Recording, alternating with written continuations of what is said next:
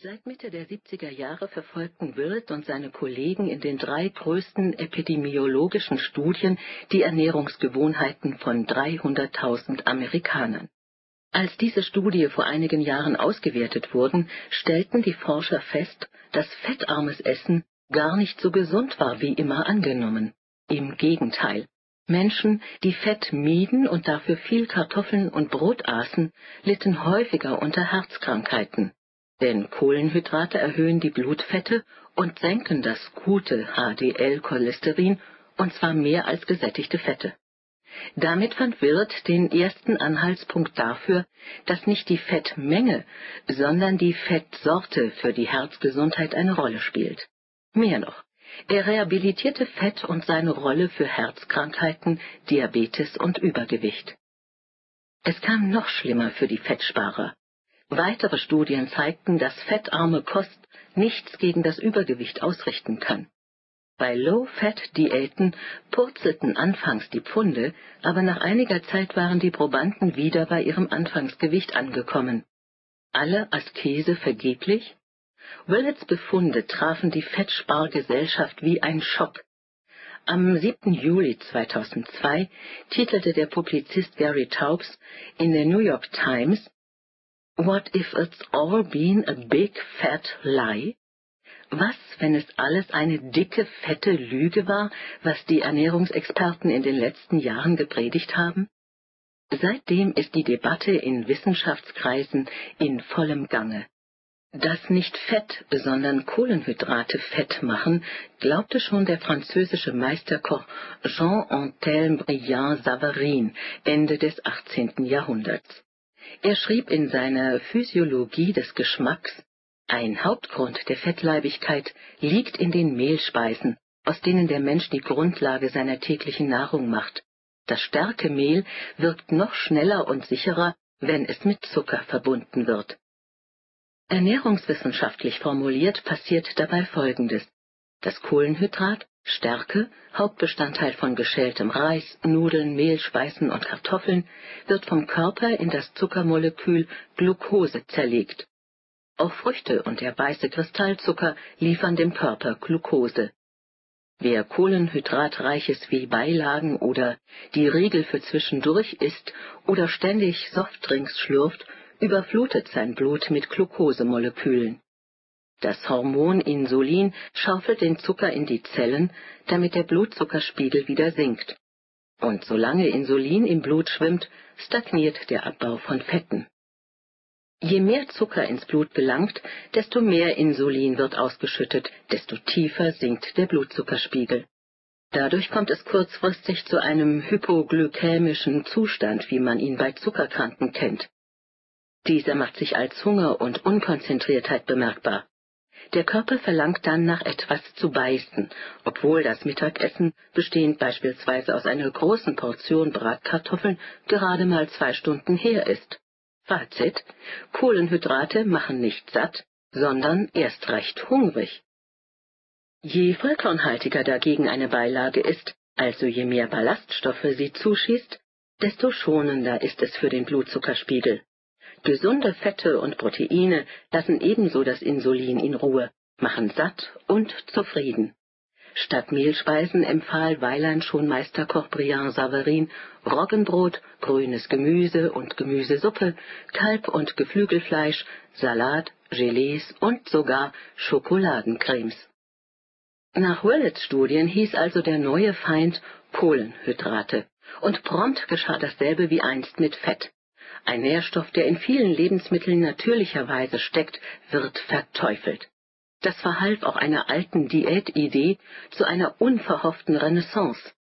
1972 hatte der Kardiologe Robert Atkins in seinem Buch Diet Revolution den abnehmwilligen Brot, Kartoffeln, Nudeln, Reis, Fruchtsäfte und Zucker verboten und dafür Eiweißhaltiges und Fett empfohlen. Die Atkins-Diät wurde damals große Mode bei denen, die eine Twiggy-Figur anstrebten. Sie schworen dafür auf Hummer mit Buttersoße oder Steaks. Allerdings wurde Atkins schmählich beschimpft, war doch seine Meinung unvereinbar mit dem Kalorienzählen, das die Fachgesellschaften damals schon verfochten. Er musste sich sogar im US-Kongress für seine Diättipps verteidigen. Derzeit boomt seine Diät wieder, beflügelt durch die Forschungsergebnisse von Willett. Im Jahr 2003 ist das Atkins-Buch zehn Millionen Mal über die Ladentische gegangen. Der US-Konzern Tyson Foods, einer der größten Fleischverarbeiter der Welt, meldete einen 75-prozentigen Gewinnsprung, weil viele auf die fleischlastige Atkins-Diät umsteigen. Mittlerweile sind in den USA 728 kohlenhydratarme Lebensmittel auf dem Markt. Es gibt Low-Carb-Brote, Low-Carb-Pizza, Low-Carb-Nudeln, Low-Carb-Süßigkeiten. Fehlt nur noch die Low-Carb-Kartoffel. Selbst das vorher so beliebte Slim Fast Pulver haben die Unilever-Ingenieure vom vitaminisierten Zuckerdrink auf Low Carb umgemodelt, weil es nicht mehr gekauft wurde. Die Welle schwappt auch schon nach Europa. In England geht der Brotkonsum zurück, was, so vermutet der Sender BBC, aufs Konto der Atkins-Diät geht. Allerdings fehlen auch für den langfristigen Erfolg der Atkins-Diät bisher die Beweise. Atkins-Diätler nahmen zwar in einer Studie an der Pennsylvania University schneller ab, nämlich 6,8 Prozent ihres Gewichtes, als Low-Fat-Esser 2,7 Prozent, aber nach zwölf Monaten hatten beide Gruppen wieder gleich viel auf der Waage. Nun läuft eine weitere Studie, deren Ergebnisse dieses Jahr erwartet werden. Außerdem werfen Atkins auch heute noch Gegner vor, dass zu viel Eiweiß der Niere schade und der Körper nicht mit ausreichend Vitaminen versorgt würde. Aber der Mensch sehnt sich eben nach Patentlösungen, nach der Einteilung der wahren Welt in Gut und Böse. Vernünftige Stimmen, die einfach eine ausgewogene Ernährung fordern, werden dagegen die Massen kaum begeistern können. Viele Wissenschaftler halten nämlich Atkins strikte Ablehnung der Kohlenhydrate für zu extrem. Michael Hamm zum Beispiel, Ernährungswissenschaftler an der Fachhochschule Hamburg, meint, Figur und Gesundheit profitieren am meisten, wenn man fettgesunde Kost und Lebensmittel mit komplexen Kohlenhydraten kombiniert. Und Walter Willett rät zu einer Ernährung nach der Harvard-Pyramide. Die besagt, weniger Brot und Beilagen, dafür mehr Pflanzenöle, Nüsse und Vollkornprodukte, Obst und Gemüse. In Maßen Eier, Fisch, Geflügel. Das Hin und Her sorgt nicht nur für Verwirrung bei den Verbrauchern, sondern auch bei den Fachgesellschaften. Die amerikanische Landwirtschaftsbehörde FDA bastelt beispielsweise an einer neuen Harvard-ähnlichen Pyramide, in der sie Kohlenhydraten weniger Bedeutung beimessen will. Die American Heart Association empfiehlt dagegen nach wie vor eine fettarme Diät zum Abnehmen. In Deutschland bleibt man auch lieber beim Fettsparen.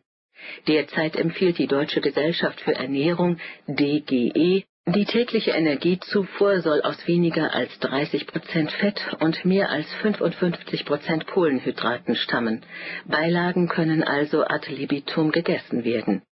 Für Hans-Georg Joost, Direktor des Deutschen Instituts für Ernährungsforschung in Potsdam, ist die Beweislage nicht stichhaltig genug, um die Ernährungsempfehlungen umzumodeln. Auch der deutsche Esser reagiert eher träge. Er sucht seine Nahrung am liebsten nach Tradition und Niedrigpreisen aus. So können wir mit 300 Sorten die größte Vielfalt an Backwaren weltweit vorweisen und liegen mit 85,3 Kilogramm Brötchen und Gebäck pro Person und Jahr weltweit an der Spitze des Brotkonsums. Lust auf Steaks hat der Deutsche dagegen nicht. Schuld daran sind BSE, Massentierhaltung und Transporte lebender Tiere quer durch Europa. Zudem ist die Eiweißkur, die täglich Steaks, Geflügel, Käse vorschreibt, teurer als Kartoffeln und Gebäck. Indes steigt der Umsatz von Kalorien- und fettreduzierten Produkten aller Du darfst in Deutschland nach wie vor. Er lag 2001 bei 1,8 Milliarden Euro. Im europäischen Vergleich sind wir sogar diejenigen, die die meisten Leitprodukte essen. Doch zumindest eine deutsche Instanz hat aus den neuen Forschungsergebnissen in Sachen Ernährung Konsequenzen gezogen. Die Mutter aller Diäten, die Zeitschrift Brigitte. Im Januarheft dieses Jahres haben die Redakteurinnen den Speiseplan erstmals auf Willets Empfehlungen umgestellt, nachdem sie über 20 Jahre das Fettsparen gepredigt hatten.